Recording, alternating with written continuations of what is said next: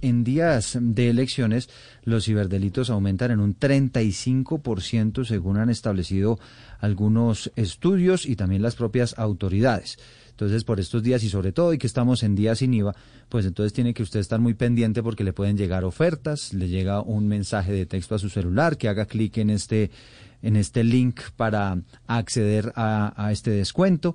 En fin, muchas metodologías y maneras en las cuales van a intentar engañarlo.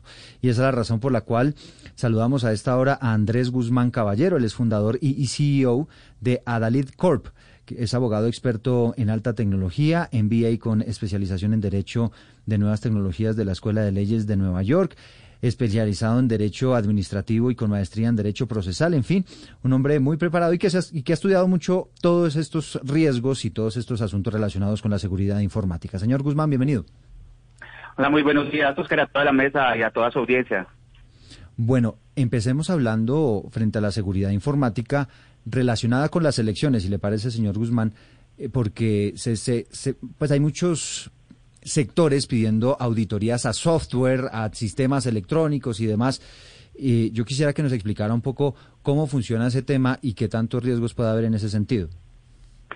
Bueno, en el día de elecciones, pues el riesgo es gigante desde el punto de vista de eh, varios puntos que tiene, neurálgicos que tienen las elecciones. Primero, pues es el conteo, el preconteo que se hace ese día a boca de urna. Digamos que la información se maneja electrónicamente, son llamadas y, digamos, mensajes, y la registraduría ha trabajado muchísimo para que esas líneas sean muy seguras.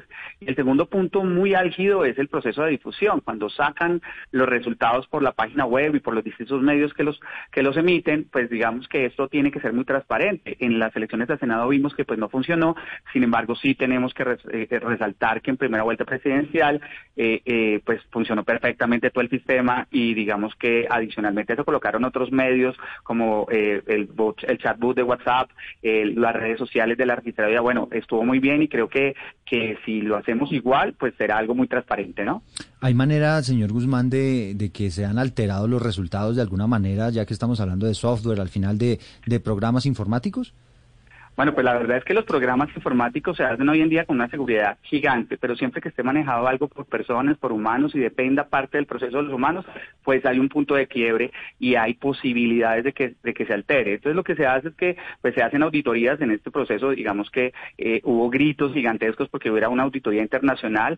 Yo pienso que incluso internamente tenemos muy buenos auditores de software y digamos que podríamos blindar muchísimo este proceso, pues para que sea además una garantía de la democracia 11 de la mañana, dos minutos. Y señor Guzmán, hay otra metodología relacionada con la seguridad informática y tiene que ver, y sobre todo en este día sin IVA, tiene que ver con las trampas en las cuales puede uno caer fácilmente navegando por Internet o eventualmente respondiendo un mensaje de texto o algún mensaje vía WhatsApp. ¿Cómo lo pueden terminar a usted engañando en ese sentido? Bueno, sí, estos días terminan siendo muy, muy, muy álgidos para los ciberdelincuentes. Ellos buscan la forma de hacer que las personas caigan en error. Y bueno, lo más fácil es, por ejemplo, hoy que es el día sin IVA, enviar mensajes con unas promociones súper espectaculares que te venden el iPhone Max Pro en 200 dólares con audífonos y con todo. Pues obviamente es algo que llama la atención, usted le hace clic y cuando le hace clic, pues se colocan en su celular, le piden eh, las claves, las contraseñas y bueno, terminan robándole a las personas su información y su dinero. Entonces, pues lo primero es tener en cuenta que esos mensajes eh, pues pueden ser fraudulentos eh, y el día de elecciones es aún mucho más álgido. En, las últimas, el, último día electoral, pues vimos que eh, estaban enviando mensajes diciéndole a las personas que cambiaron su sitio de votación, que eran jurados y ellos no lo sabían, y claro, pues hacen clic súper rápido y ese clic hace pues que caigan y pierdan toda su información. Y cuando uno hace clic, ¿qué pasa exactamente, señor Guzmán? Bueno, pues depende el clic, eh, te lleva a otra página en la que, por ejemplo, le piden eh, su correo electrónico y la contraseña para vincularse a Gmail. O eh, algunos descargan una aplicación dentro de su teléfono y cuando le dice la aplicación que si quiere continuar y ver, la persona le da sí y se instala en su máquina un software que pues digamos lo que así, que, que extrae sus datos y se los entrega al ciberdelincuente que pues hace lo que quiera. Y también me imagino yo que hay una especie de página espejo, esto quiere decir unas páginas idénticas donde usted cree que está metido, por ejemplo, en el portal del banco y usted intenta acceder como lo hace normalmente y lo que está haciendo ahí es dándole toda la información a los delincuentes, ¿no? Claro, cuando el tema es comercial como el día de hoy, que es el día sin IVA, pues va a comprar el teléfono o va a comprar eh, lo que el computador y pues obviamente al momento de pagar lo que hacen es que le quitan todos los datos de su tarjeta de crédito y bueno, antes de 10 minutos se da cuenta que hicieron 20 mil transacciones. Eh, señor Guzmán, hay ciertos mitos en torno, y le quiero preguntar aquí sí precisamente por los teléfonos celulares, no, no por todas las tipos de transacciones que uno puede hacer en computador y en celular, sino en especial por los celulares. Hay una serie de mitos en torno al celular que le dicen a uno, claro, eh, si usted tiene muchas apps, si usted descarga muchas apps en su celular, es más vulnerable. ¿Cuáles son esos mitos que hacen más vulnerable eh, un teléfono o, un dispositivo a, que sea o hackeado, que le roben a uno o que haya algún tipo de intervención? que ponga, pues que deje en vulnerabilidad la cuenta o las compras de uno online. Bueno, pues en términos reales, si las aplicaciones llegan a eh, entrar a ver la información de las personas, eh, la recomendación es siempre bajar las aplicaciones de la tienda y que sean aplicaciones confiables, no pues aplicaciones que uno le envían por un link o aplicaciones que uno pues no conoce. Lo segundo es que evidentemente si hay unos mitos gigantescos, por ejemplo a las personas le dicen que marque asterisco numeral PACE 55 y el, los últimos tres números de su teléfono para ver si está interceptado y bueno, eh, estos no son más que mitos, la verdad es que pues hoy en día no existen formas de, de saber si, una, si un teléfono está monitoreado. Técnicamente, si usted se da cuenta, por ejemplo, aplicaciones como Maps o como siempre saben dónde usted está y eso pues hace que técnicamente todos estemos monitoreados al día, ¿no? Y pues cuando usted hace una búsqueda, el, buscador predetermina qué es lo que usted está buscando o si usted habla de qué va a almorzar, le aparece, por ejemplo, hamburguesas, muchas cosas que tienen que ver con lo que usted va a hacer. Mm. Ah, y bueno, y uno dice, pero ¿cómo? Pues lo están escuchando, usted lo autorizó, sin embargo, pues eh, eh, Google, por ejemplo, tiene una seguridad gigante, Apple, pero si yo le doy mi contraseña a alguien, pues pierdo la seguridad que tendría. Y, aquí, señor Guzmán, ¿cómo saber si una aplicación es peligrosa o cuando una aplicación es segura? Usted ya nos decía, bueno, descargándolo desde la tienda oficial de, su dispositivo, ya sea iOS o sea Android, eh, pero, pero ¿cómo saber si esa aplicación que estoy descargando puede eventualmente ser peligrosa? Y, le pregunto de una vez si existen, por ejemplo, antivirus para los celulares, si uno debería tener algún sistema para protegerse. Claro, vea que la respuesta es esa. En Android uno pues puede descargar un antivirus. Yo, por ejemplo, uso el Karpesky, que es muy bueno, y revisa las aplicaciones. Incluso a uno le, dice qué permisos tiene la aplicación que requiere y que no requiere, porque usted puede quitarle permisos a las aplicaciones. Esa es la segunda, revisar qué permisos tiene la aplicación. Si yo hago un procesador de palabra que me sirve solamente para hacer cartas y me pide permiso para acceder al micrófono, yo digo, oiga, venga, este porque quiere acceder a mi micrófono y pues la bloqueo, la niego para que no entre. Entonces, el tema ahí es duplex. Cuando tengo Apple, pues debería revisar los permisos que tiene cada aplicación y lo otro es buscar, pues digamos, qué tan invasiva puede ser la aplicación porque en Apple desgraciadamente pues no se pueden instalar antivirus. Sí, señor Guzmán, ¿qué, lugar ocupa Colombia eh, en América Latina, en los países que, que más eh, tienen, tienen este tipo de delitos? O sea, ¿qué lugar estamos nosotros allí? ¿O hay países mucho más sofisticados en la, a la hora de, de cometer este tipo de delitos? Bueno, pues nosotros estamos como de tercero. La verdad es que Brasil, y uno lo entiende por el tema demográfico, ellos son más, eh, es el primero. Luego viene Argentina, luego Colombia. Pero pues digamos que nosotros no, no tenemos muy en cuenta esas estadísticas. Primero es porque pues nosotros tenemos una policía judicial muy grande, tenemos eh, un sistema de denuncias y de, eh, digamos que de ciberseguridad muy grande comparado a los de la región. Entonces nosotros sí llevamos estadísticas, hay otros países que no llevan estadísticas, lo que hace pues que digamos Colombia esté ahí arriba. Lo segundo es que sí, evidentemente tenemos una ciberdelincuencia grande y eso hace que pues que tengamos tantos sistemas y, las alertas que pues queremos tener, porque al final la verdad es que lo más débil en la cadena es el usuario. Yo puedo tener antivirus, eh, ciberseguridad, revisar todo, pero pues digamos que si le hago clic donde no debo, perdí. Y a propósito de hacer clic donde no debo, sobre todo hoy en el día sin IVA, pero bueno, esto ocurre todos los días, le llegan a uno mensajes, señor Guzmán, diciéndole, ojo porque hay una transacción que se hizo desde su cuenta, haga clic aquí para verificar, ¿no? Entonces ahí es donde muchas veces uno cae en la trampa. Pero ¿cómo diferenciar cuando sea un mensaje real, donde hay una transacción que usted no hizo y le está apareciendo ahí, le está llegando el registro, cómo diferenciarlo de un mensaje que puede ser fraudulento para robarle?